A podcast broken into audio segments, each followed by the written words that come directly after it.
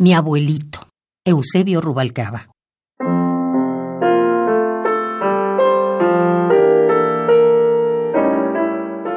Se llamaba Eucario Néstor.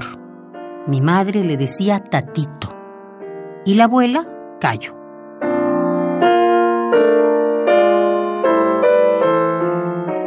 Solo una vez lo vi llorar, cuando se murió la abuela.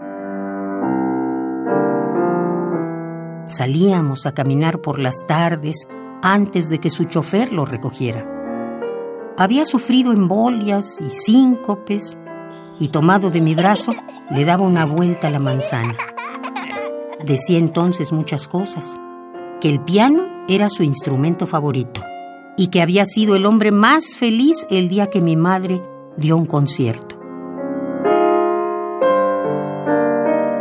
El día de su santo, que era el mío también, me regalaba 100 pesos. Dile a tu madre que te compre algo, decía mientras extendía el billete delante de mí.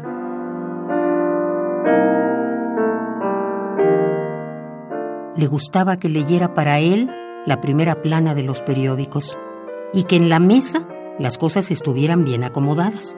La sal, allá. El queso, de este lado. Alguna vez le robé dinero porque quería ser como él, un hombre rico.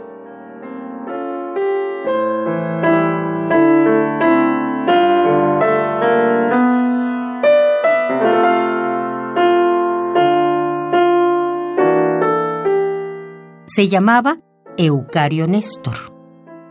Mi madre le decía Tatito y la abuela Cayo.